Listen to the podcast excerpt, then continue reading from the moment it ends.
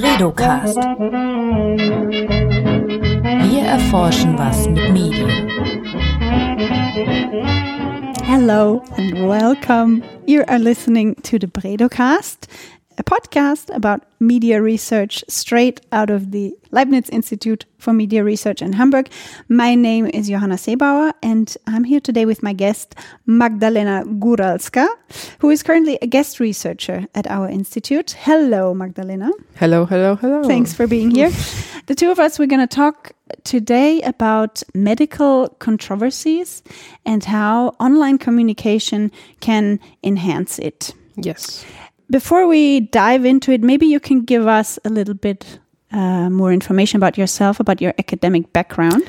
Uh, sure, right. Uh, I am a PhD student uh, at a late stage, uh, so hopefully a doctor soon. I'm based uh, originally at the University of Warsaw, and I am a guest researcher, student researcher, visiting student fellow at at the institute here. Um, I came here to develop methodology that will allow me um, to study online discourses more efficiently, especially when it comes to information exchange between languages. As we know, internet isn't really bound by geographic boundaries; is bound by the language boundaries. So, for instance, um, someone who is um, fluent in English will be able to translate, share knowledge uh, they found online in an English speaking web in the web that he also uses or she also uses um, that isn't in English, for instance, is in Polish. So uh, I came here to study this exactly how I can better understand those dynamics. Um, I have a background in uh, qualitative studies primarily. I have also, however, uh, graduated from the Oxford Internet Institute at the University of Oxford, where I have studied other um, methodologies of social research, also inclusive of um, quantitative ones, which wasn't easy, I can tell you, but I have made it. Uh, alive and now I'm here. Yay! Still oh, alive. and we're very happy about that. um, so that's well, most of my research throughout the years was focused on uh, a qualitative study of how people use um, the internet pretty much to cooperate, collaborate around information exchange. So till that, till now, I was focusing mostly on um, pretty much the dynamics of internet usage and not really on how, what people actually talk about, like Mhm. what actually the topic of their conversations. So for my PhD uh, project, I decided to dive into that um, and research exactly uh, also the topic of their conversations in relation to dynamics as well. So you um, are looking now at medical um, controversies or the discourse surrounding medical topics, and you choose quite a specific disease to illustrate the um, discourse surrounding medical issues. You choose Lyme disease, which is, I'm going to say the, the German word, Borreliose uh, is the, the German word we use. Um, so it's a disease that is um, transferred. Is that the correct term? Transferred to humans by ticks. Well, it's um, mm, Transmitted- yeah, transmitted, you- I think is Well, you can say that in a way. I mean, we also use the. I mean, Polish word for the Lyme disease is borrelioza. I mean, it's Mm. pretty much the same. And also in English, they use the word borreliosis. So Yeah. too. So uh, that's a very international term, borreliosis. Uh, in the end, well, the disease is caused by the bacteria that the ticks carry. So, um, and then the bacteria uh, attacks various um, systems in the body, and the problem is well, there are many problems with the disease. But before we get to it, um, I chose the topic um, because it's controversial, and uh, I found that uh, first of all, it will it would be great to do research that may have some social impact that can bring in uh, knowledge to the healthcare uh, system that can improve, for instance, um, prophylactic um, policies uh, in Poland, at least uh, in terms of inform- informing people about the Lyme disease, or uh, giving knowledge to doctors about what people can what information they can find online about the Lyme about Lyme disease um, that can that they can bring with them to the doctor's office and have some sort of um, presuppositions, some uh, impressions of the disease that may uh, inform, may f- influence their decisions, the health decisions, the health choices, which is, I think, very important for modern medicine to consider that uh, patients have um, more say or want to have more say, and then may use um, ways of curing their health problems that may not necessarily be, um, well, positively looked upon Mm-hmm. uh, by uh, what we call in social sciences biomedicine, which mean, means in general Western medicine, in contrary to other um, systems of health and body related knowledge, for instance, traditional Chinese medicine or Ayurveda, etc., etc. Even like herbal, traditional herbal European knowledge also comes into falls into this category. And what specifically is so controversial about Lyme disease? So Lyme disease um, has, well, there there is a number of problems. Uh, starting uh, from the beginning, which is a tick, and ending at um, long-term side effects of having the disease. So at the level of the tick, it's pretty much um, that it's really hard to, first of all, um, avoid tick bites in a sense that, for instance, mosquitoes are can be hurt, and then it's you can easily we can prevent it more easily uh, to not get bitten. For instance, you could also well you could also um, hang. Uh, we call it. Uh, Mosquiteras in Polish, in, in English it's called mosquito nets. Uh, so you will be protected at night when you sleep, and then you will not get bitten and have dengue or malaria. With ticks, it's different uh, for a very reason because they are sneaky, and it may be very hard to detect them um, touching your skin, walking on on your clothes, and then eventually biting you. Um, then also ticks have four stages of development, and when they are very tiny, they can also bite, also carrying the bacteria, and very hard to see, especially. Uh, this is especially a problem for dog owners or cat owners or children parents because um, it, it's hard to notice a this little creature that can hide somewhere uh, on the body and uh, infect um, its victim with bacteria. Um, and that's the first thing. Then the bacteria itself. Um, the bacteria that is most dangerous and more most uh, invasive, uh, it's called Borrelia burgdorferi. I'm sorry, my Latin is horrible, but it's, it's well. This is the this is why the name of Borreliosis comes from from where the name comes from from the name of the bacteria, which is Borrelia, and this is all that you have to know.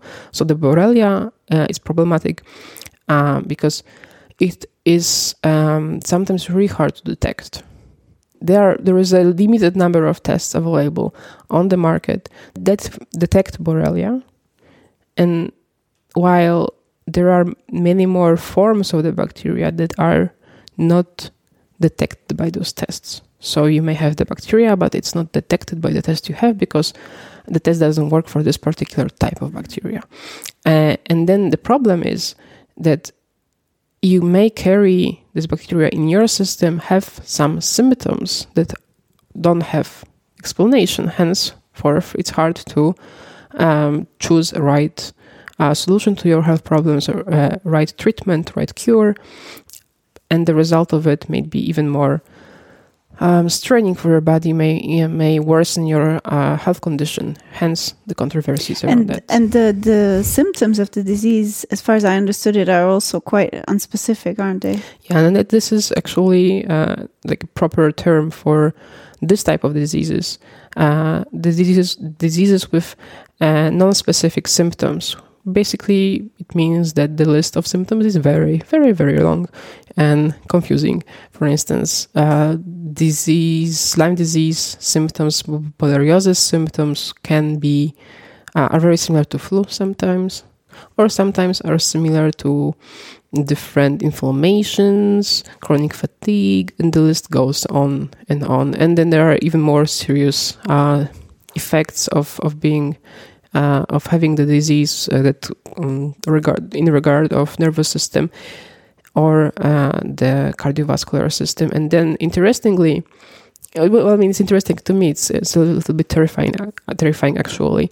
Many symptoms of um, Lyme disease are similar to COVID, and um, many symptoms of what we call chronic Lyme disease, and it isn't really um, recognized as a separate medical condition, but it uh, it functions as such uh, in in the community of people infected with Lyme uh, with, with the Borrelia bacteria, um, and it's actually um, is actually pretty similar to long COVID as mm. well. And however, long COVID uh, is studied and recognized and studied, even though uh, the two diseases have a lot in common. Crime, uh, chronic Lyme isn't that studied for a very reason that it's really hard to um, study a disease where you are not sure whether the symptoms you see were caused by this particular source, but the particular the, the mm, this this one factor. In case of Lyme disease, it's the bacteria. In case of COVID, it's the virus. It has been a long time since you got those long COVID symptoms, and it's you didn't have a test that shows this happened mm, be- because mm. of COVID. Yeah, we we assume it, and the same goes for chronic Lyme. Yeah. Yeah, let's move on to the controversy surrounding it because maybe we should add that both of us were we're not doctors, so this and this is not a medical podcast, but you are focusing on the controversy and the discourse surrounding Lyme disease. Yes. What could you notice? What is so specific about the discourse surrounding Lyme disease? Um, so um, the problem with uh, the problem with uh, controversies around Lyme and the discourse around it, or pretty much the way Lyme is being talked about online, is um, well, it kind of circles around those um, aspects of the disease I have mentioned before, which is uh, getting bitten by the tick. So there is controversies around, um, well, how I mean the chances of getting bitten by a tick that carries Borrelia because not all ticks are infected, but which ticks are infected in which areas of the country should we go? Like, should we allow our children to go to play in the in the meadows, in the bushes, in the in the in the forest? Should we go with an umbrella to a forest? And I actually know people who go eh, on a not rainy day with umbrellas to the forest because they are afraid ticks will fall on them from trees, which is in theory possible, but it's very, very not. I mean, the probabil- probability is very low because ticks like grass. They they just wait. I mean, they don't really jump. They just wait on on leaves or on on on grass uh, and like stick their little arms, hoping hoping someone will pass by and they will just grab them and be carried further away. So that's a controversy, like the prevention and there is also controversy around how way to prevent it. And there is a lot of market biomedical um, offers beginning with the generic sprays we have for like mosquitoes and whatever ticks as well.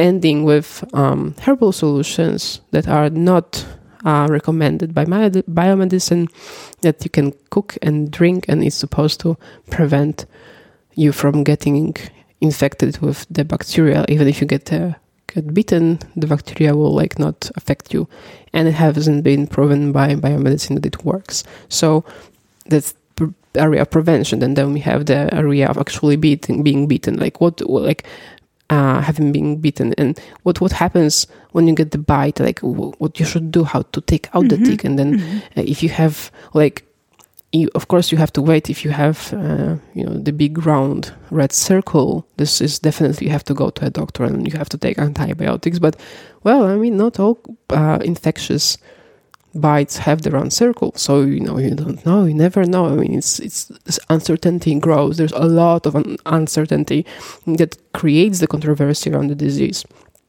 And then of course the matter of cure like how many antibiotics you should have like what kind of antibiotics like not all antibiotics work on all types of the borrelia bacteria more controversy more controversy and then eventually um, the symptoms themselves like not all um, cases of infection show right away. You may have um, they call it like sleeping Borrelia that it kind of is there, the bacteria is there, but it's not very invasive, and then one day, poof, something happens. You don't know what happens. You, you suddenly you feel horrible. You feel very sick. You feel a lot of fatigue. You're you may have um, nerve pains.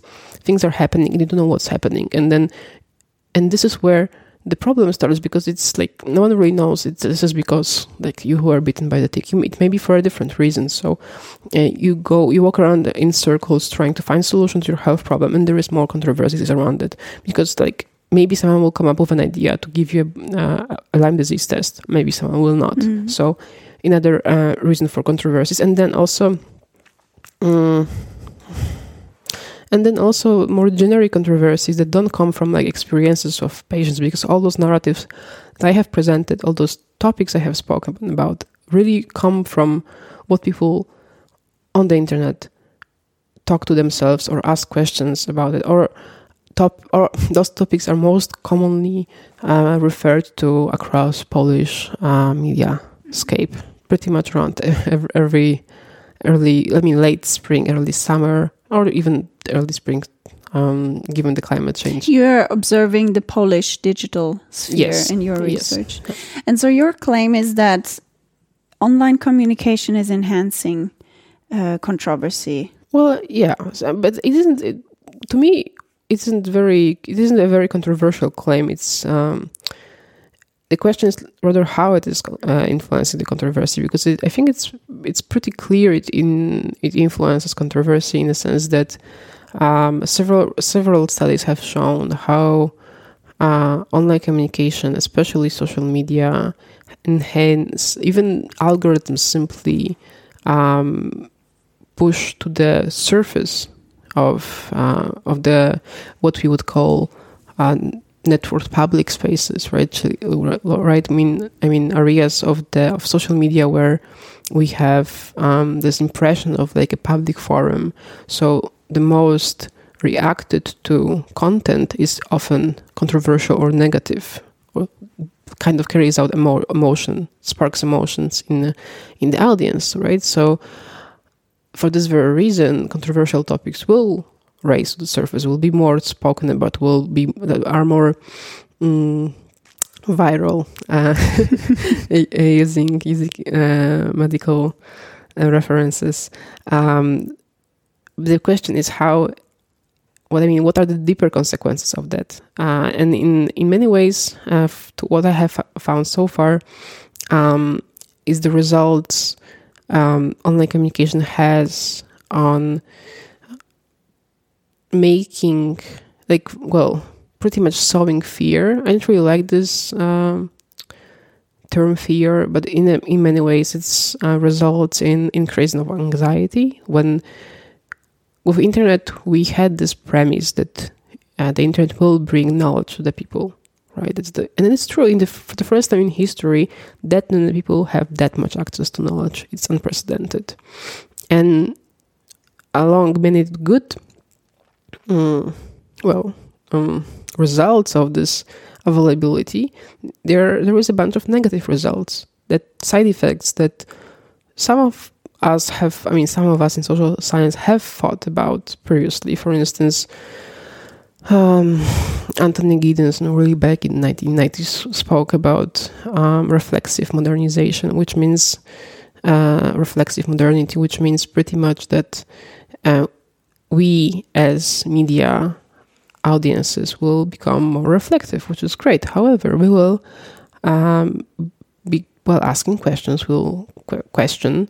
We will um, seek answers, and we will have will be more prone, so to say, to question authority, which isn't bad. In, I mean, but then it can be problematic um, when it comes to uh, health because we assume, and that's a uh, viewpoint of medical anthropology that uh, health is the knowledge, our knowledge about health is universal, and then there is truth in that knowledge, and then we there are like right choices and bad choices, and then, but then in the same time we know that knowledge about human body is constantly changing, and the science of it it's um, it's developing very quickly, and some ideas that were right 30, 20, or even five years ago are no more uh, accurate. And so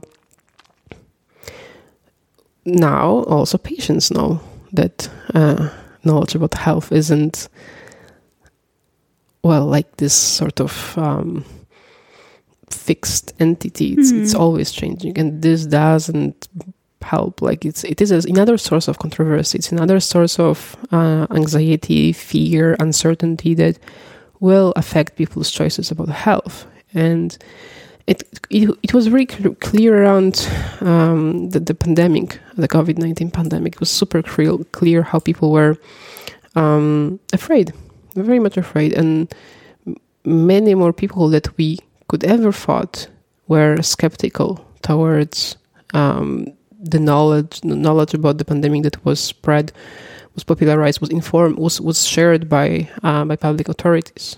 Like how? Like why they didn't trust doctors? And and the reason for the, for that is among others uh, that the access to information online which isn't as i said anything that should be prevented per se. However it's like it's like a very it's a it's a huge um, moral ethical dilemma and that that uh, social media companies have solved when it comes to the pandemic with um, with tagging particular sources, not deleting them, but tagging them, right? So here you, have information about COVID from the Ministry of Health underneath a video on YouTube that's about whatever, um, let's say. mm, I mean, actually, I think all COVID-related content was marked like that. Just you know, without even differentiating between, the, without differentiating between like official and non-official sources. All of it was tagged with this uh, link to an official Mhm. source, and I think it was a great choice because um, censoring um, isn't the answer when we want to um, change people's minds. It doesn't uh, doesn't really help when it comes to making someone trust more a doctor. It actually makes people more upset oftentimes. And the um, well, in my research as ethnographic, when I talk to people about um, about knowledge online and what they do, what they how they use the internet to to help the, themselves, and it's a good uh, moment to say to whom actually I talk. So uh, among those people, there are mm, those who are afraid of Lyme disease and tick bites and are very very cautious of that. And there are people who are infected with the, with Lyme disease, and there are people who have um, either professional or uh, hobby reasons to be close to nature and be exposed to tick bites. Can you talk a little bit about your methods? How did you research the discourse around Lyme disease? Um, what I knew when I was starting the, the, the study, I knew that there are controversies. And I knew that uh, the internet is giving people agency to seek information on their own, right? Uh, and I was wondering, like, what's happening there? Like, what's the dynamic? So um, I thought that I will need two methods to study the uh, the phenomenon. Uh, first, uh, ethnography to be able to talk to people and understand their um, take on the disease, their experience of the controversy, of this uncertainty, of this of this of those media narratives, of the entire um, mediascape they are exposed to. Like, what is this media scape Like, because it's different for everybody. I mean, my mother will have a very different take on how the internet looks like than I have. I mean, of course, but then, but you know what I mean. It's it's different. It's it's very different. So, uh, qualitative method to be able to have a deeper look on the problem, and then quantitative methods and how did you find the people that you talked to? uh, online, pretty much. And some of uh, my interviewees will refer me to other interview friends of them. But they were part of some they were Lyme disease groups, yes. or how did you? Yes, Mhm. uh, Lyme disease. They were followers of um, Lyme disease information um, accounts on various social media, from Instagram through uh, YouTube to Facebook. Members of Facebook groups, and usually in those cases, very like borreliosis dedicated Facebook groups. Um, that were not, uh, they didn't have any particular profile when it comes to um, preferred um, choices of cures. There were people both like following the biomedical um, solutions, recommendations, as well as the alternative ones. And and I mean, all of those people were um, using what the internet gives them, which means access to knowledge. And I think, and it's one of uh, my findings that there is certain um, distrust that the internet um, enhances in people uh, for a very reason that um, when we don't use the resources that internet internet gives us to find information, like we are giving away a little bit of our agencies. Like, like if something happens, if you will go to a doctor's office and they will tell you something and you will not understand, you can only blame yourself that you haven't prepared yourself, or if um, if well, the doctor will not know what to do, and like who else you are going to turn to? Like this is your responsibility because it is your responsibility, but should it be like should it should this be the responsibility of the healthcare system to take care of the patients because we don't have the competence Mm. to understand the scale of the disease and we shouldn't have because we don't we don't have to have Yeah. But the, back to the methods. Yes. We were talking about the methods. So you did interviews. yes i did interviews Mhm. I, sp- I spoke to people on uh, repeatedly uh, over the last uh, two years did field work in the countryside in Poland. So you did talk to the same people um, multiple times. Yeah, it Mhm. depends. Uh, it depends if there was uh, something to talk about. If it wasn't, I wouldn't. Uh, so it really was case based, really very uh, tailored to the interviewee's needs and their in- involvement with the with the topic. So, for instance, if uh, in the northeast Poland, I have spoke to um, forest uh, workers, people who are responsible for administrating national forests and who are exposed daily to ticks, and they have, and they are, are required um, through their by their employee to have medical yearly checkups on Lyme, and their their relationship with Lyme and ticks is, a, is very different than the relationship. Um, and that um, a person who, for instance, likes to pick mushrooms every every once in a while has with the forest and the ticks because mushroom pickers do go inside bushes and they are exposed to ticks that way. Or, for instance, dog owners have a very different exposure. So I would, I mean, in their lives, if, if there isn't something happening of like I don't know, they get bitten by a tick and there is um, they are afraid, and if this doesn't happen, and if they are just uh, if their experience is just at the level of preventing, Mm. I don't have another reason to talk to them. And um, apart from the interviews, you also did uh, like text analysis. Am I right? Yes, Yeah. media discourse analysis, classical media discourse analysis, pretty much. Um, Within still the, work in um, progress. Within Facebook groups, or did you re- No. um, Media, use social um, media. So, well, news the- articles and that's um, hmm, um, that's complicated because we have different spaces online and not all of them are accessible the same way. So with, normal media, it's just pretty straightforward. It's publicly available. Uh, textual analysis of how the media writes, how media writes about um, Lyme disease, and when it comes to social media, it's a little different. It is uh, I would go and do participant observation in public Facebook groups Mhm. or open Facebook groups, um, being like given a green light from the group's administrators. When it comes to Instagram and YouTube, it's a little different because those media are social media are um, the well they are available publicly without needing to log in. So that's a little of a different rule um, when it comes to ethical uh, online research. Uh, it's Googleable, uh, and this way I was able to um, gather some narratives about the disease, but I wasn't really focusing on social media discourses per se because they are very scattered. And so I would Yeah. focus on some examples Mhm. of popular uh, sources of information. Also, ones that were I was informed about by my interviewees, so I was able to see what they like. Mean, to see what they see. Mm.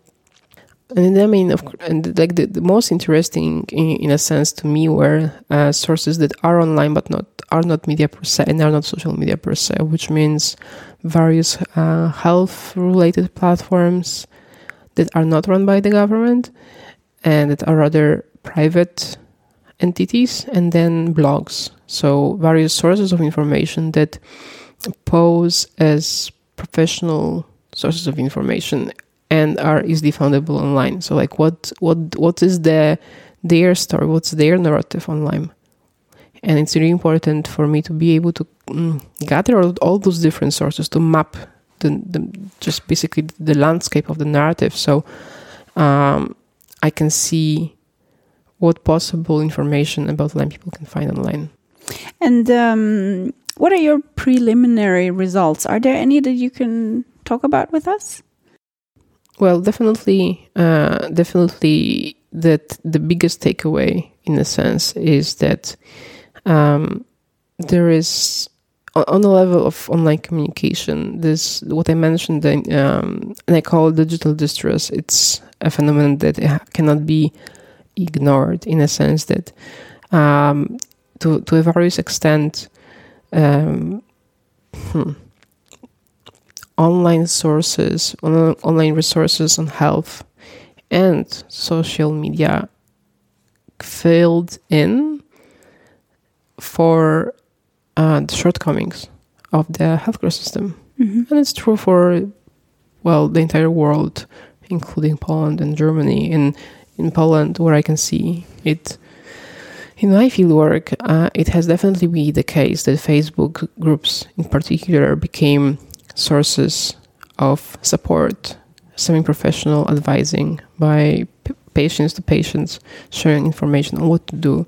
Mm, when it comes to, in particular, controversial diseases, and Lyme is such, especially as it is oftentimes being belittled or ignored or being hmm, shushed away as an idea by doctors, mm. especially uh, doctors from older generation that are not really happy to see people using internet to get knowledge. So you're you're saying that the, those are gaps in the healthcare system that are filled by the patients themselves mm. with those Facebook mm. groups and creating. Yes, well, gaps that uh, were there uh, and may have been unnoticed, uh, or gaps that just are a new phenomenon mm-hmm. due to the changes in the way we communicate. It's really hard to expect nothing will change when the internet came around, and it, things have changed. And one of those uh, things that have changed is the way we trust uh, doctors today. We, as patients, require um, being taken more seriously, and even if it is just for the sake of um, building the trust again between a patient and doctor, mm-hmm. it's worth it because. Are you now talking yeah. about uh, Poland or um, a specific area or in general? In general, mm-hmm. it's it's true for.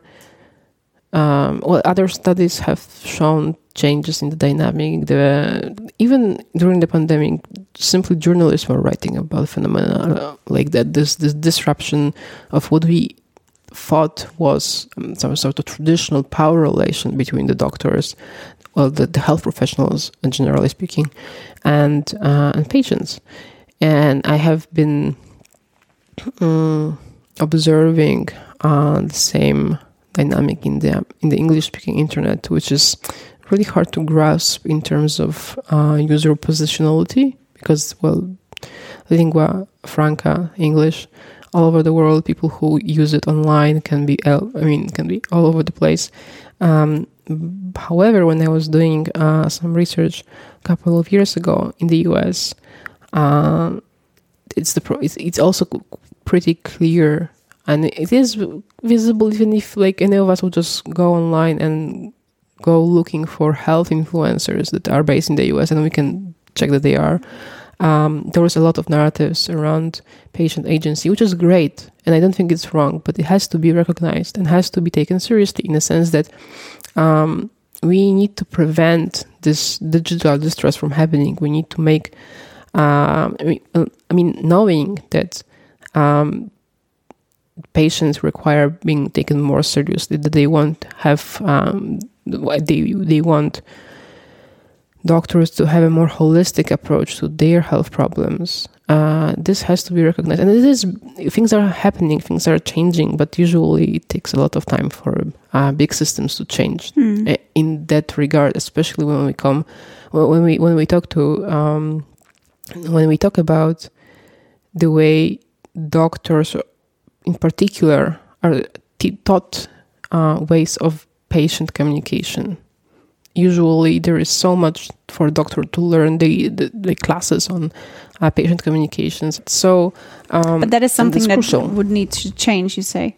Definitely, because if we want to keep uh, preventing uh, negative consequences of people looking for uh, not biomedically approved solutions, and some of the solutions are, are fine. I mean, there is nothing wrong with um, herbal medicines. There is nothing wrong with um, a lot of solutions provided by I know Ayurveda or traditional Chinese uh, medicine, especially those two, as those are also very developed health knowledge systems.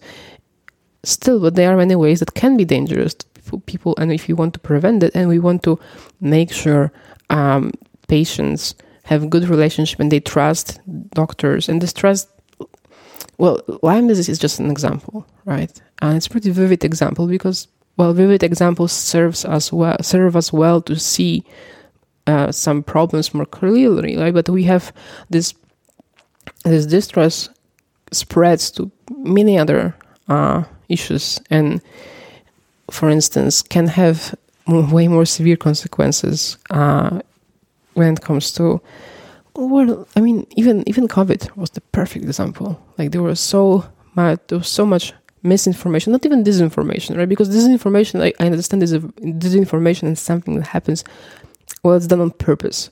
When it comes to covid there was a lot of misinformation like this this effect of just information being passed from a person to person and then on the way being like changing being being like there's some deformation deformation of the information happening and then misinformation spreads false information fake news happen and then we have i don't know um, people curing um, their covid with uh, silver intakes right so can be dangerous in most unexpected uh, situations. So we need to really invest in uh, rebuilding the trust of patients into doctors through, um, well, changing the um, the very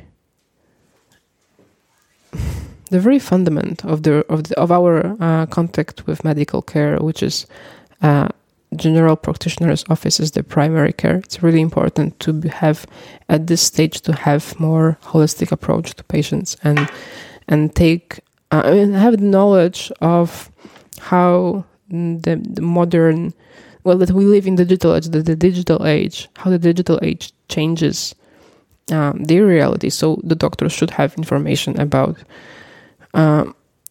those their patients um, information landscape not i mean okay it's, i don't want to expect uh, too much from that but i think social scientists could pr- provide them with information on that right? Like Which is- what you're doing yes. at the moment. exactly. In case of lyme.